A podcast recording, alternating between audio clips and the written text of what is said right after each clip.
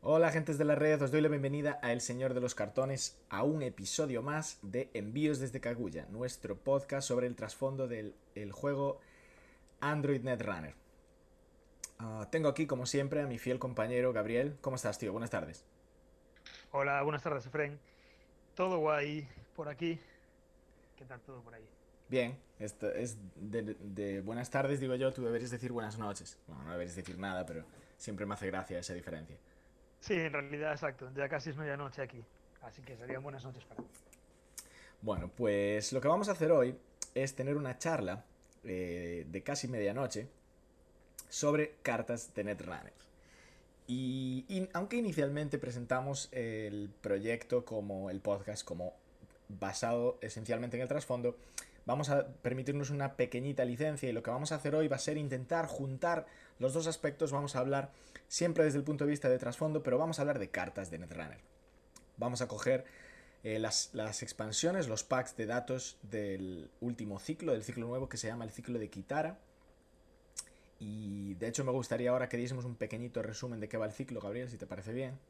Vale, perfecto. Y lo que vamos a hacer va a ser empezar desde el principio de los packs. Hasta ahora eh, tenemos cuatro, si no me equivoco. Está a punto de salir el quinto.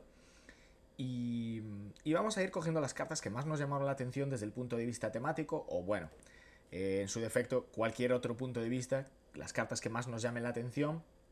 Y, y hablando un poquito de ellas y simplemente evaluándolas eh, de qué nos pareció, si nos molaron, si nos inspiraron, etcétera. Sí, exacto. La idea sería eh, no tanto mantener un enfoque sobre la jugabilidad de las cartas, sino quedarnos más con el detalle de la ambientación, eh, qué hay detrás de esta carta para que se llame de esta manera, y por otra parte, cómo de bien está esta ambientación, ese trasfondo relacionado con la jugabilidad. ¿no? Yo creo que van, van por ahí un poco los tiros. Ok. Bueno, es la primera vez que hacemos esto, así que vamos a ver en qué nos hemos centrado cada uno y, y a ver qué sale. Exacto, porque no, no hemos eh, hablado de qué carta, de qué cartas hemos estudiado, digamos, cada uno de nosotros. Así que, bueno, espero que haya sorpresas tanto para mí como para ti. Okay. Y descubramos detalles que seguramente se nos han pasado por, por alto de las cartas, ¿no? Eh, yo había pensado que alternásemos, que fuésemos una carta tú, otra carta yo y así hasta el final. Vale, puede estar bien. Vale, eh, como decías, creo que es interesante eso, que empecemos comentando un poco cuál es el, el contexto de este último, último ciclo de, de Netrunner. Sí. Y luego ya pues veamos las cartas y la relación que hay, que hay con ellas, ¿no? Perfecto. Y bueno, eh, en el último episodio de Envíos de Kaguya hablábamos del ascensor espacial y el ascensor espacial está directamente relacionado con la ambientación de este último ciclo, porque este ciclo se ubica en África y gira un poco en torno a la construcción de un segundo ascensor espacial que rivalizaría con el primer ascensor espacial, el único que había hasta el momento en el mundo de Netrunner. Eh, no recuerdo exactamente dónde se ubicaba, creo que era el lago Victoria, ¿puede ser? Sí, van a construirlo a, a orillas del lago Victoria, concretamente en Jinja. Vamos a hablar de estos Ajá. detalles un poquito más adelante, por, por alguna carta. Y, y esencialmente lo, están construyendo la base del ascensor en, en una plataforma flotante cerca de la ciudad de Kampala, que es la capital de Uganda. De Uganda. Y que pienso que también tendrá una situación similar a, a la posición del ascensor orbital que se encontraba en, en, en Nueva Ángeles. Sí, si efe efectivamente. Sí, de hecho me, me, me, he molestado en buscarlo porque tenía mucha curiosidad. Y hasta donde pude ver en un mapa, eh, aunque no, obviamente el sitio es ficticio, entonces no hay nada cuando vas a mirar en un mapa sí. real. Pero la zona en la que sugieren que está, que, en que están construyendo el ascensor nuevo, eh, realmente yo creo que sí pasa el Ecuador por allí. O sea, el Ecuador pasa por las sí, cercanías, sí, entonces sí. seguro que... Lo estoy comprobando y, y, el Ecuador casi, casi, casi, casi, casi... Bueno, sí, pasa. Pasa por el sur de Kampala. Parte del, del, lago de, del lago Victoria, sí. sí. Por el sur de Kampala. Es más, ahí se puede ver Jinja. Sí. te habías dado cuenta. Yo no, no había dado cuenta. No, no, no me fijé en ese tema. Es que Ahí. te- creo que cuando lo miré tampoco, tampoco sabía el tema de la ciudad. Voy a mirarlo ahora, me ha dado curiosidad. Vale. He buscado, sí, lo que sí que busqué eh, esta mañana es Jinja, Jinja City. Y Jinja es un sitio turístico de la leche, sí. Buscas jinjacity.com, encontrarás que tiene como un montón de atracciones turísticas acuáticas. Vaya.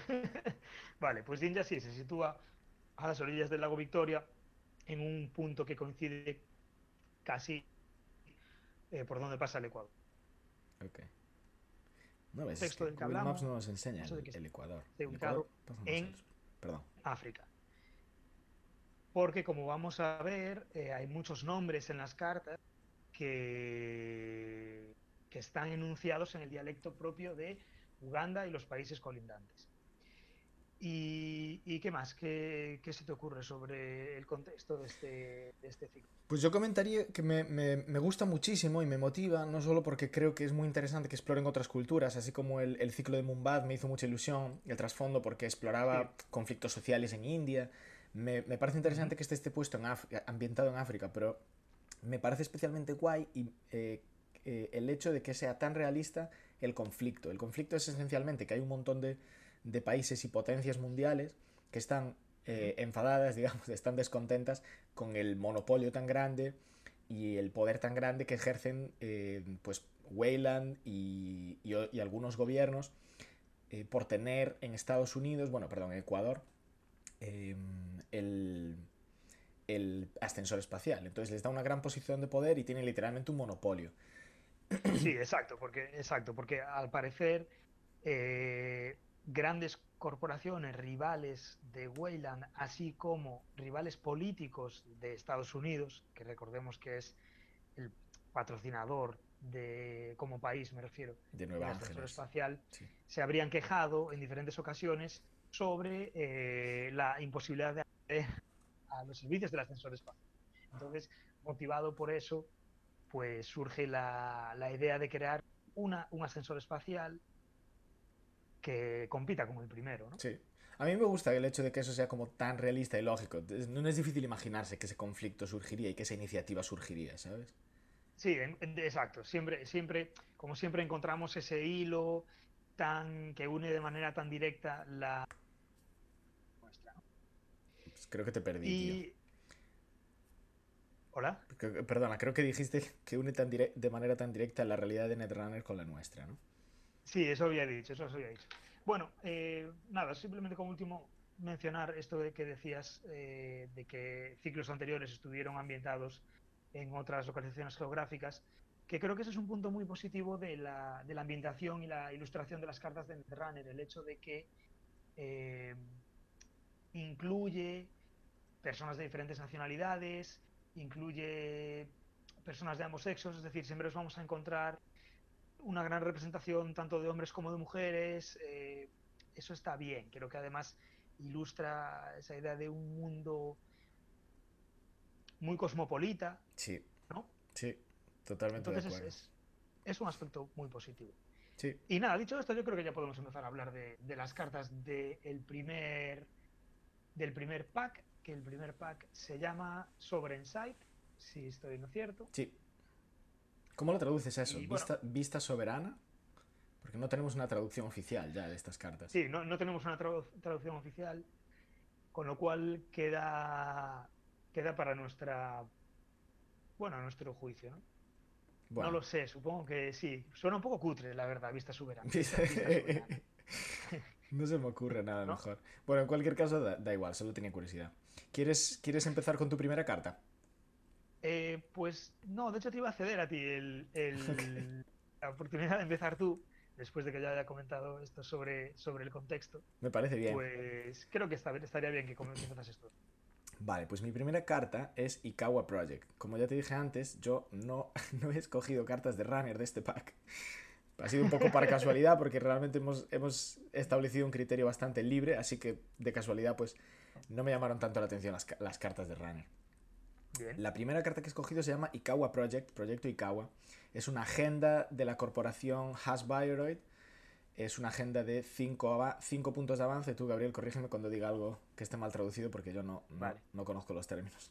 vas bien, vas bien, estás tranquilo. Cinco puntos de avance y tres puntos de agenda. O sea, es una 5-3, como se suele decir. Es una agenda seguridad, security. Y el texto tiene un texto que dice, como un coste adicional para robar el proyecto Ikawa, el eh, runner tiene que gastar un clic y dos créditos. Em, tiene una frase que voy a intentar traducir ahora, ¿vale? Eh, porque sí, sí, exacto. es, de lo más interesante. Eh, honestamente, como no me he parado tampoco mucho a pensar cómo de guay es la carta de agenda, pero porque sobre todo me he estado centrando en el, en el trasfondo. Bueno, la, frase... Eh, yo, creo que es, es, es la clave. Podemos estar bien que comentemos algún, algo sobre la jugabilidad, pero creo que lo interesante es que hablemos eso sobre el, sobre el contexto, el trasfondo de la carta. Bueno, la frase es... El ciudadano medio de Nairobi, Nairobi es la capital de Kenia, que es el país que está al lado de Uganda, al lado al este. Exacto. Sí. Perdón, el ciudadano medio de Nairobi habla seis idiomas. Cada cultura, idioma, etnia del este de África se junta aquí y se colapses. Dios. colapsa. No. ¿Cómo, ¿Cómo traducirías colapses? Bueno, se mezclan, se mezclan todas juntas. Lo que ocurre, lo que ocurre em, lentamente por naturaleza puede ocurrir rápidamente en nuestro laboratorio. Traeremos la paz. Y esta frase en, la, en la carta se le atribuye a un tal doctor Muchina, el líder de este proyecto. Vale. ¿Vale? Sí. Eh, yo te voy a contar ahora porque sé que tú la has mirado también esta carta, ¿no? Eh, eh, sí, he mirado algo, sí. Bueno, te voy a contar lo que yo he encontrado, si te parece bien. Sí, sí, claro. He investigado esos dos nombres. He, investigado primero Ikawa y luego Muchina. ¿Vale? Y los dos me han llevado a un factor común que es que estos dos son personas, son concretamente dos hombres, em, de, esta, de esta misma región de África. Y lo que son son cinematógrafos, son tíos que hacen películas, ¿vale? Son creativos, escritores em, de, eh, de, de Uganda y de Kenia. Concretamente, Ikawa se refiere a Alexander Ikawa, que es un creativo del cual creo que no he leído muy en profundidad, porque tú creo que lo has investigado más. Pero esencialmente es un tío que es como... Yo lo, identifiqué como una persona muy activa y muy proactiva a nivel de eh, no solo crear arte, crear películas en su ámbito, sino también de fomentar eh, el mercado mm, creativo, el mercado artístico de su región. Y esto me gustó. Me pareció interesante. Y luego buscando más, acabé metido en una serie de, entradas de blogs que, todas iban un poco por el mismo rollo. Eh, parecía, parecía mm, que me llevaron al, mundillo cultural de, Nairobi y de Uganda. Y esto ya como que me emocionó muchísimo. Es como, wow, qué cosas tan interesantes estoy descubriendo. Y luego cuando busqué el nombre de Muchina, me llevó a que me descubría un tal Dan Muchina, que le encontré, por cierto, haciendo una búsqueda conjunta de los dos nombres, o sea que realmente están relacionados. Em, y este Muchina es un poeta, empezó siendo poeta, luego se volvió rapero y luego se convirtió en cinematógrafo porque empezó a crear películas para su propia música. Y, vale. y la última cosa que encontré es que este tal Muchina eh, se ha dedicado a crear películas, no sé si cortos o películas eh, largometrajes, eh, que de hecho han sido reconocidos a nivel internacional, ha recibido premios y todo. Y, y uno de ellos eh, está ambientado, al menos uno de ellos está ambientado en, plan ciencia ficción, ¿vale? Él dice personalmente que no, no le gusta, nunca intentó hacer ciencia ficción, pero que ciertamente puede ver cómo su obra tiene un tema, un tinte posapocalíptico o tal. Y aunque no profundice más, porque no llegue a, encontrar pistas más concretas, eh, me parece que tiene alguna relación con el idioma. Él al menos tenía un corto en el cual la gente, los personajes de su corto, que era de ciencia ficción, hablaban una mezcla de inglés, de suajili y de otro idioma que se habla en esta región de África que se llama el Sheng, que no sé realmente muy bien qué tipo de idioma es. Y me parece interesante porque creo que sospecho, bueno, eh, esta es mi interpretación de dónde fueron los, los diseñadores de la carta, eh, pero igual, igual cuéntanos antes tú qué, información encontraste. Y luego hablamos de nuestra interpretación. Eh, no, pues en realidad tu información bueno, eh, demuestra que has, profundizado mucho Me emocioné mucho realmente investigando en el contexto. Y, si, yo creo que, habiendo descubierto lo que has descubierto, sí podemos atrevernos a, enunciar que el nombre de Ikawa es en relación a Alex Ikawa y el nombre de este, de este otro doctor eh, Muchina es también referente a este autor, porque ya es demasiada coincidencia que ambos sean artistas de una escena eh, bastante similar. Yo lo, yo lo único que había leído era eh, solamente sobre Alex Ikawa. Y Alex Ikawa, efectivamente, además de ser, eh, de dedicarse al cine, es periodista, es poeta, es músico, es diseñador gráfico, es fotógrafo, es fotógrafo y también escribe. También es escritor y escribe en literatura de ficción. Y algunos, algunos de sus novelas cortas, relatos, pueden leerse en un blog que él tiene y tienen un corte de tipo cyberpunk. Entonces, eh, nada más, yo no, tengo más que añadir porque de hecho Muy creo que eh, has, detallado mucho el concepto de esta carta. Y a mí me ha gustado especialmente el hecho de que este doctor Muchina haya trabajado en un corto. Era un corto, ¿no? Sí, bueno, no lo sé realmente, no sé realmente. Es una película seguro. No sé si es cortometraje o largometraje. o sea, creo que ya podría ir más allá de la mera mención de estos dos eh, miembros de esta escena cultural de, Kenia, teniendo en cuenta que el, propio concepto del plan refleja puede reflejar una de las obras artísticas de uno de ellos, como es el hecho de las lenguas, ¿no? porque el, texto del plan nos da a entender un poco que, que esa investigación de la Hasbayeroid tendría que ver de alguna forma con el enriquecimiento cultural que implica los, los lenguajes, las lenguas que de hecho menciona específicamente, pero de una forma acelerada, ¿no? que por otra parte es muy propio de, de y de esa eh, eficiencia de recursos, esa máxima máximo aprovechamiento del tiempo. Entonces, la verdad me parece una carta muy interesante desde el punto de vista de las referencias que incluye. Sí. A mí me, mm, me quedó pendiente, pero para esto ya tendría que ponerme a leer la obra de estos autores, si esa frase sale realmente de alguna de sus obras. Igual, por ejemplo, Dan Muchina ha escrito algo en, lo que, en lo que incluyó esta frase, ¿sabes? No lo tengo claro. Pero me, me, gustó, yo, yo, me lo imaginé como que Has Bioroid, que en, el fondo tiene su negocio en los bioroides, que son robots, ¿vale? Con superinteligencia artificial. Eh, siempre está, me lo imagino como que siempre está en la búsqueda de, de mejorar, de, de inteligencias superiores, de nuevas formas de software muy avanzado. Y se me ocurrió que, que podría ser un proyecto como para permitirle a, a Hasbioroid simular de algún modo esa confluencia tan explosiva de cultura, ¿sabes? Y como poder de, algún de algún modo implementarlo en sus bioroides.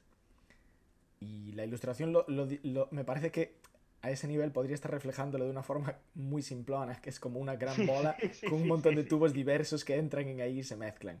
Que me hace gracia ese concepto de la bola, la bola mezcladora. Sí, bueno, pues la verdad es que con todo lo que has comentado me parece una carta muy interesante. A mí particularmente me gustan mucho esas pequeñas referencias que cuando uno investiga te hacen pues saber un poquito más del mundo eh, en el que vivimos, ¿no? Y de alguna manera en este caso particular pues reivindicar la, el trabajo de dos artistas que de otra forma probablemente no los hubiésemos eh, conocido jamás. Entonces esta está bien, hay una cierta inquietud ahí de fondo que, yo desde luego comparto. Guay, tío. Siguiente carta. Eh, vale, ahora voy a comentar yo alguna. La verdad es que tengo que decir que en este pack, mm, aunque he encontrado referencias en varias cartas, no he encontrado muchas cartas que me hayan encantado a nivel del concepto de la referencia. Eh, pero bueno, eso puede ser porque no haya investigado lo suficiente, porque por ejemplo, Ikawa era una carta de la que yo sabía muy poco y con todo lo que tú has contado, pues ha hecho que, que, parezca más interesante. Eh, bueno, yo, coincido contigo que este pack igual tampoco es lo, el pack más temático del universo, pero bueno, podría ser coincidencia simplemente. Sí. Bueno, a mí me ha gustado eh, bastante de la facción de Runner, de los runners, me ha gustado mucho la carta que lleva por nombre Assimilator. Es una carta que ya pertenece a una de esas minifacciones, ¿vale? Las minifacciones son... Eh, Apex. ¿Cómo? ¿Eh? Apex, Apex. Sí, estaba, estaba explicando que las minifacciones son Ah, pequeños grupos de runners que, que salieron en punto del juego con una de las expansiones del juego, que van al margen de los tres principales grupos de, de runners, ¿no? Y uno de ellos es, es Apex, que Apex de alguna manera es una especie de presencia que se encuentra en el ciberespacio y que hasta donde se sabe, que es poco lo que se sabe, no tendría, bueno, se desconoce si tiene alguna manifestación física, ¿no? En general el concepto de, de- de Apex es, es muy, muy interesante. A mí me hace pensar en una entidad que de alguna forma es generado, generada por el propio flujo de información y de datos del ciberespacio, muy en la línea de la inteligencia artificial, artificial de la novela de Neuromante, de William Gibbons, que ya mencionamos en el, en el primer episodio, y, y que parece tener, en particular Apex, parece tener un, un afán más bien destructivo. Eh, y con esto sobre todo querría destacar esa, esa- es, pues bueno, la vive en el ciberespacio, ¿no? Y no tiene, que se sepa una, de alguna forma, una eh, manifestación física. Y esto en el juego implica que solo pueda instalar cartas que son de tipo virtual, es decir, manifestaciones del, del ciberespacio. Sin embargo, esta carta eh, permite que instale cartas que no serían propias manifestaciones de- del ciberespacio, pero la- lo haría a través de una asimilación de esas, de, esas, de esas otras cartas, en realidad, de esa información o de esos programas que él asimilaría y convertiría en recursos que él podría utilizar. ¿no? ¿Por qué no leemos el, hecho- el texto de la carta, Gabriel? Sí, La vamos a poner en la pantalla como Sí. todas las cartas, pero para quien nos esté escuchando y no pueda verlo, ¿por qué no la lees? De hecho, te iba a pedir a ti que la, te iba a pedir a ti Ok. que la leyeses porque te vas a hacer una traducción de más fluida Uf, de la que yo. Vaya, clavo. hacer. No lo, no lo tengo Vale. claro. Tú no, tú no ves mucho mis vídeos de, de partidas en los que hago traducciones totalmente chorreras. Yo creo que la idea no es No, no, no. una traducción Sí, sí. 100% fiel, sino que un poco re- refleje la. la Estoy, estoy de broma. Vale, eh, pues aquí lo tenemos. Assimilator eh, es un recurso del tipo virtual, como bien, bien ha dicho Gabriel, que son los, los eh, arquetípicos de Apex. Cuesta 5, 5 recursos jugarla, y tiene la siguiente habilidad. Por dos clics, eh, dale la vuelta. No sé cómo decirlo esto. Eh, Sí, dale, eso sí, dale la vuelta a una de tus cartas instaladas. in- inst- a una de tus cartas instaladas boca abajo. Si esa carta es un evento, destrúyela. Claro, Esto- ¿por qué? Porque Apex, su habilidad es que solo puede instalar cartas boca abajo. Entonces, de esta manera, las cartas que hayas instalado boca abajo le puedes dar la vuelta y aprovecharlas. Es una forma de, de, de evitar, digamos, su... Su propia limitación, propia que es la de, limitación. la de no poder instalar recursos, porque al instalarlo boca abajo, como, como no tiene ningún tipo, o sea, la carta boca sí, abajo sí. no es nada, es una... Vale. Eh, lee, lee el texto, yo creo que Vale. es interesante. Sí, el texto es muy interesante. Es un diálogo, ¿vale? Una persona dice... Es solo una función... No, espera. Ah, sí. Su única función parece ser... Re... Oh, Dios. No tengo esta palabra. Reponer, ¿no? Sería quizás... eh, No, como... eh, Re... Bueno, da igual. Darle un propósito distinto a- a- al código. ah, Es como vale, vale, reescribir código, ¿vale? Sé que hay Ah, una vale, pa- reescribir código, sé sí. que hay una palabra, pero no es, no sé exactamente cuál es. Disculpad por eso. Eh, bueno, una persona en el diálogo dice, parece que su única función es eh, reescribir código. Y una chica le responde, ¿puedes matarlo? Una pregunta bastante graciosa, por cierto. Y la otra persona le contesta, o es un tío, de hecho, lo dice aquí. Eh, y él le contesta, ¿puedo probar? Eh, entonces él guió su programa directamente hacia el centro de la masa, porque como vemos en la ilustración de la carta, es una especie de bola gigante. Eh, y dirigiéndose al centro de la masa, eh, se sumergió perforando, eh, su, perforando su corteza justo antes de que una erupción convirtiese su pantalla en estática. Se desconectó, sus ojos como platos, y dijo, creo, creo que he absorbido mi rompehielos y todo lo demás. Bueno, creo que ha sido una excelente traducción. Eh, A mí me hace que, ilustra perfectamente concepto de esa carta. Sí, es como una bola misteriosa. Cuando estos dos intentaron aproximarse a ella, simplemente devoró todos sus programas. Exacto, devoró todo, todo lo que sería su código de programación de su software. ¿Y para qué lo devora? Lo devora para reaprovecharlo Mm. en su propio beneficio. Que, que por lo que por lo que parece hay una serie de principios de reutilización de código en, en la informática. La verdad es que es un tema que se, que se me escapa. Pero existe, existe ese concepto, ¿no? Reutilización. Entonces lo que vendría, lo que vendría a hacer esta, esta entidad. A mí me parece muy interesante, me parece que además esta carta, además de, de alguna manera eh, añadir un poco más de información sobre la naturaleza misteriosa de, de Apex, creo que hila muy bien lo que es el trasfondo de la carta con la jugabilidad. Eh, digamos que yo distinguiría en lo que son las cartas de Netrunner, cartas que tienen detrás, o sea, que relacionan conceptos muy interesantes o hacen guiña, guiños o referencias a, bueno, pues eso, como hemos visto, a artistas, a novelas, de las que, además de hacer eso, o aún no haciendo eso, encajan muy bien lo que simboliza la carta, lo que representa la carta con su efecto en el juego. Y creo que esa es una de esas cartas. Creo que el concepto está muy bien implementado en el juego. Estoy de Entonces, acuerdo. a mí ha sido una de las que más me ha gustado. A mí me gusta. No he probado Apex, tengo que admitirlo, pero eh, después de ver sus cartas me, me parece un, un runner que tiene que ser bastante divertido y bastante único jugarlo. Me gusta su, su trasfondo de monstruo, monstruo misterioso y destructivo.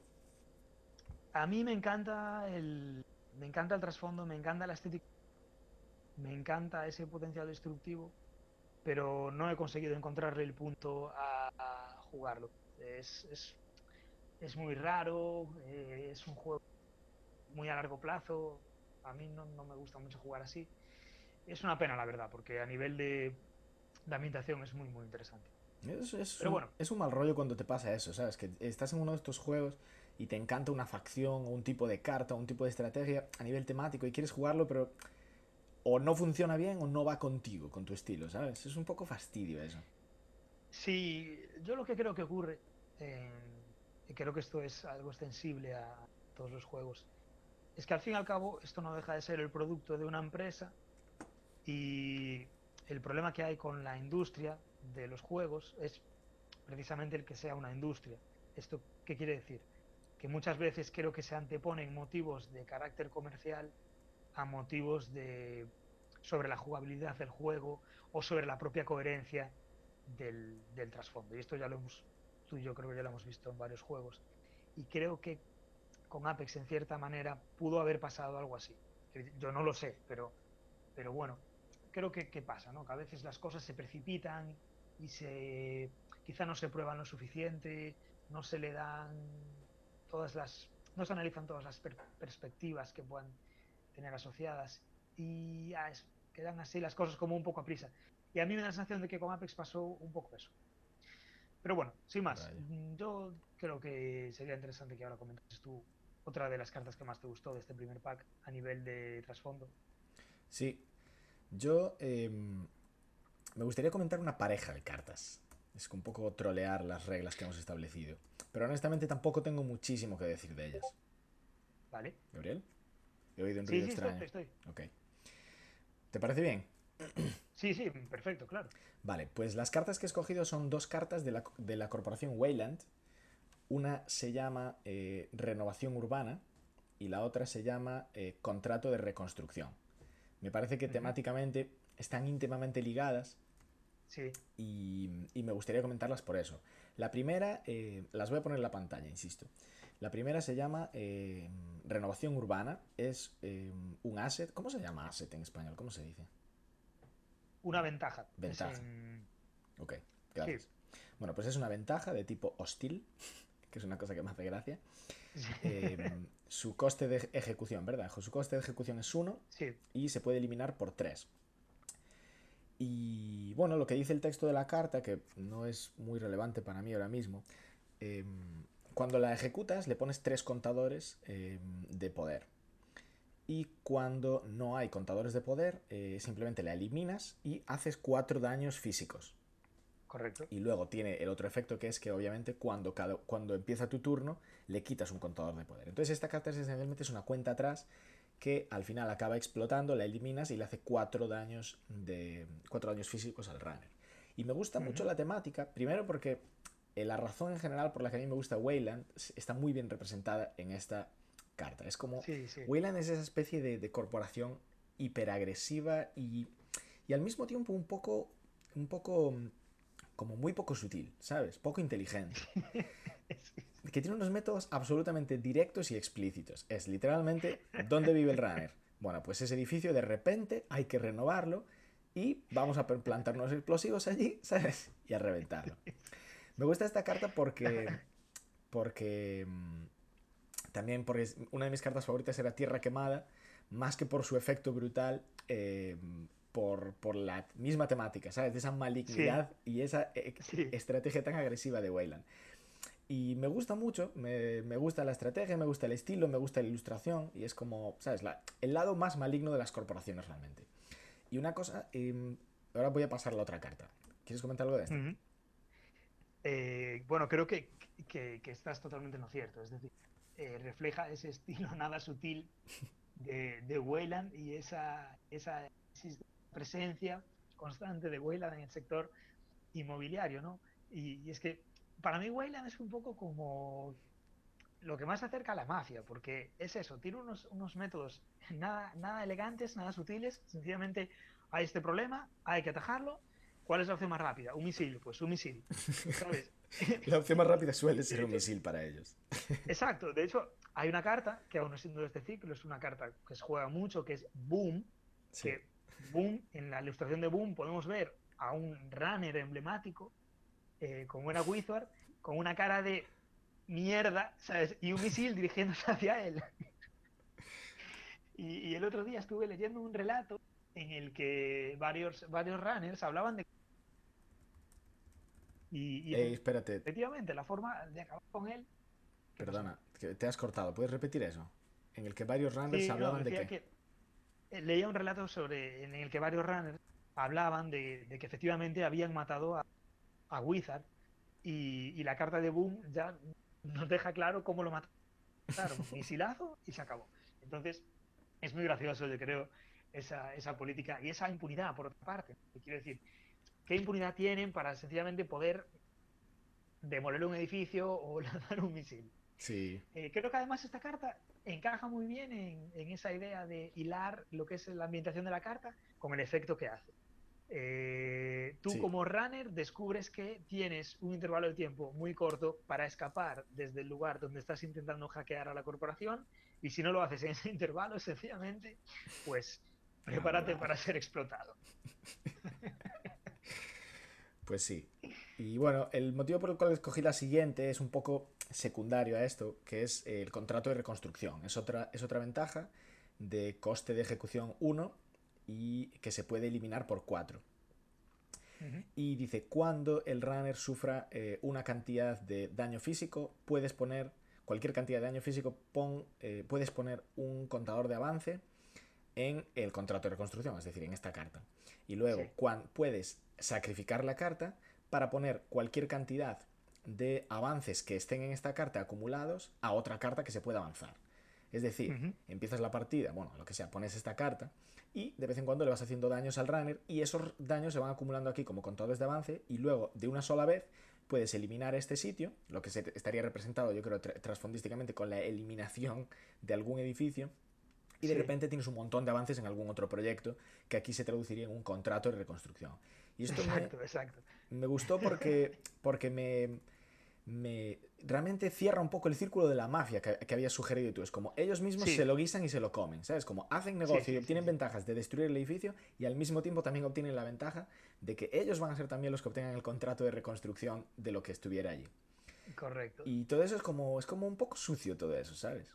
Sí, Sí, sí, pero está, está muy bien hilado, porque claramente es casi una secuencia, ¿no? Primero destruyo el edificio y a continuación, sobre los restos del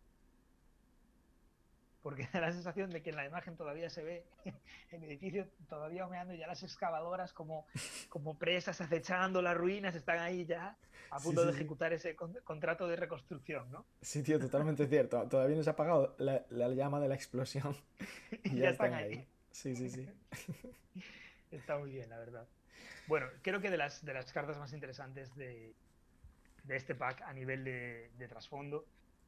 Y bueno, eh, aunque en otro plano también a nivel de jugabilidad, son cartas que, están bien en juego y que son, que son muy interesantes. Hmm.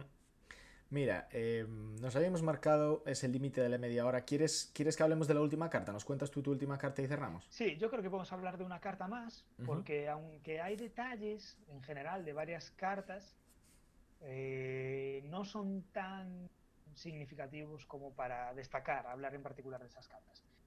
Yo voy a hablar de una carta que a mí me gustó mucho porque, bueno, trata un concepto que no conocía y creo que está bastante bien hilado. Es una carta que se llama eh, Echo eh, Chamber, que es eh, cámara de eco. Es una carta de la corporación NBN, que es la corporación que controla todo el flujo de información y esto implica los medios de comunicación, el acceso a la red y empresas asociadas. Es un asset, una ventaja, que yo honestamente creo que una traducción más apropiada habría sido activo más que ventaja. Activo, esa es la palabra, exactamente, activo. Creo que habría encajado mejor, pero bueno.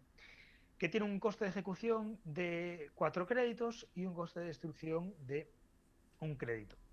Y en esta cámara de eco podemos ver lo que es una cámara, lo que da la sensación de ser una cámara ovalada, bueno, más bien eh, podemos pensar que, circular, ¿no? Desde la perspectiva que nosotros tenemos, en la que se ven como un montón de rostros eh, gritando o de alguna forma hablando a la entonces estuve, estuve investigando este concepto que yo no conocía. No sé si tú ya habías oído hablar de él. No, no, no tengo ni idea. De, la cámara de eco.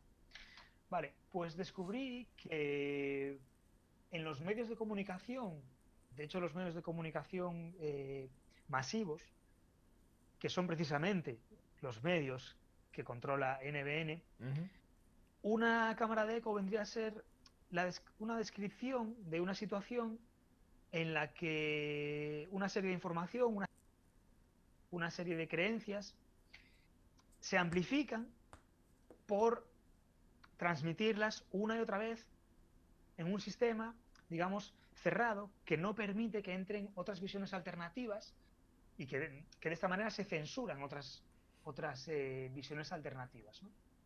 Eh, bueno, hace una analogía directa con lo que sería una cámara de acústica, en la que al emitir un ruido, pues rebota en una pared, creándose un, sonido constante, ¿no? Una reverberación con...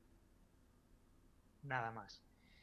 Eh, es un efecto que de hecho yo creo que podemos apreciar eh, precisamente en los medios de comunicación, de comunicación masiva de este país. Es decir, es un poco esa idea de que una, un hecho, aunque sea falso, a base de repetirlo una y otra vez y no permitiendo el contraste de ese hecho eh, desde otra perspectiva o con cierto con cierta eh, con cierto análisis crítico se acaba volviendo cierto. ¿Qué opinas? Sí, de hecho yo soy muy poco amigo de los medios de comunicación. Eh, me, está, me está, sin embargo, costando, costando entender el, aspecto, o sea, bueno, lo que, lo que yo estoy entendiendo es que la cámara de eco es como una especie de método de manipulación, ¿no? Sí, exacto, es un método de, manipulación que se utilizaría, que utilizarían los grandes medios de comunicación y la analogía se le llama cámara de eco precisamente por eso, porque es una cámara en la que las ideas rebotan una y otra vez en las paredes de la cámara ¿vale? Cogiendo cada vez más fuerza, consolidándose, haciéndose cada vez más firmes. Y, lo que apreciamos precisamente en la imagen es una cámara donde sería la, imagen eh, tal cual de una cámara de eco, es decir, una serie de personas gritando a la vez y, generando un eco constante. Eh, por otra parte, la frase de la carta también refleja este, este contexto del que del que estamos hablando, ¿no? Porque dice, dice así, a ver, voy a intentar traducirla yo.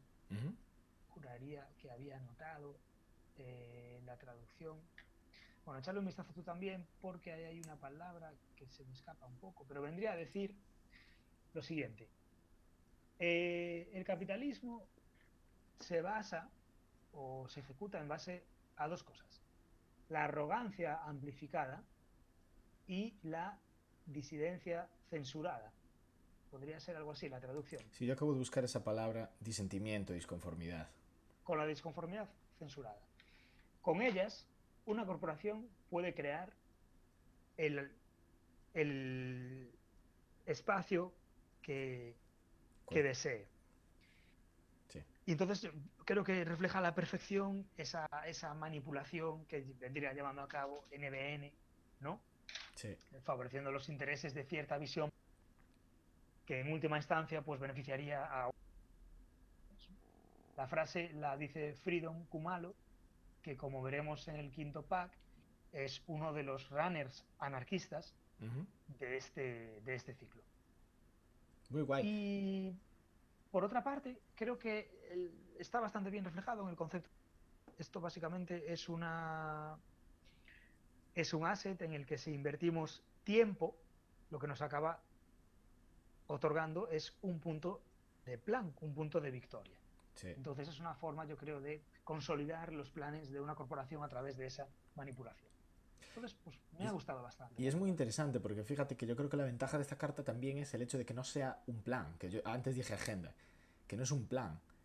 Es decir, que es como una, una forma unidireccional de avanzar tus planes, porque el runner Sí. nunca puede robártelo. Es un punto de plan que te puede eventualmente dar la partida, al que solo tú Ujú. tienes acceso. Y me parece interesante la idea de esa... refleja esa unidireccionalidad de la comunicación de información que se ve en la cámara de eco, ¿no? En plan, solo yo Pues sí, aquí con mi mensaje, no, no tienes ninguna forma de interrumpirlo y va a ser lo que me dé la victoria.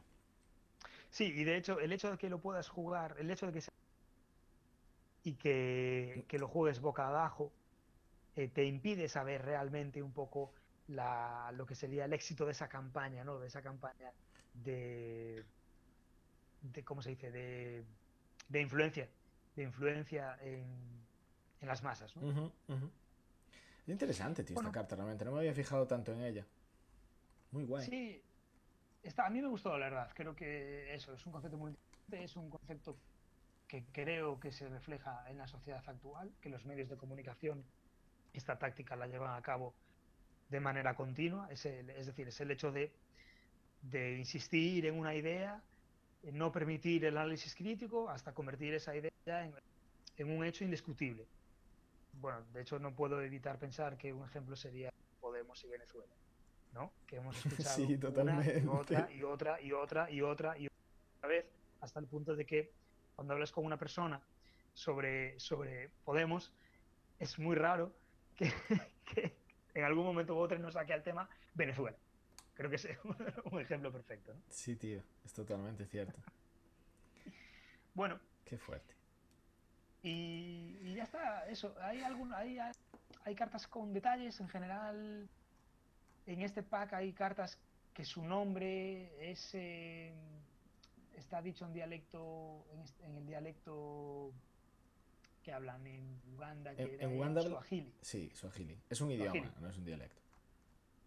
Es un idioma, sí, es, es, efectivamente, es una lengua, sí, sí, que se habla sobre todo en Tanzania y Kenia, pero también en algunos... Estoy leyendo. Pero bueno, yo creo que estas son las más interesantes. Así que, por mi parte, pienso que podríamos hablar ya de las del siguiente pack. Sí, pero eso va, va a tener que ser otro día, porque nos, nos habíamos comprometido a cerrarlo a partir de la media hora y ya nos, ya nos hemos pasado. Vale, pues... Yo creo que ha quedado bastante bien, de todas formas, eh, el hecho de que ya tenemos... Yo ya he hablado de mis elecciones de este pack y yo creo que tú también. ¿O no? Bueno, no sé. Sí, Pero de todas formas, sí, sí. eh, ¿qué te parece si lo cerramos aquí? Y en la siguiente vez simplemente continuamos con las cartas que tengamos. Eh, Sí, si yo creo que- yo quedaron creo- algunas de este pack a ti, pues podemos empezar por ahí y luego seguimos. Vale, yo creo que sí, que es, es perfecto. Así nos ajustamos un poco al tiempo que habíamos pactado. Y, y pronto pues podemos grabar esta segunda parte. Bueno, Por mí, genial. estupendo. Bueno, pues eh, vamos simplemente a agradecer a la gente que nos haya escuchado o que nos haya visto su presencia. Muchas gracias como siempre por pasaros por aquí y por ver los vídeos. Eh, también gracias a ti, Gabriel, porque este, este tipo de, revisión ha sido idea tuya y a mí me ha emocionado mucho hacerla. Me parece una forma muy, muy interesante de, aproximarse a los juegos competitivos que la verdad que siempre encuentro que se habla demasiado de combos y de cartas. Y, a mí me ha sido interesante ver las cartas desde, desde esa perspectiva. Y por supuesto, como siempre, gracias por, por animarte, tío, a hacer este vídeo. Pues de nuevo te doy las gracias por haber propuesto este, este proyecto en su día. A mí me ha, me ha gustado mucho. Bien.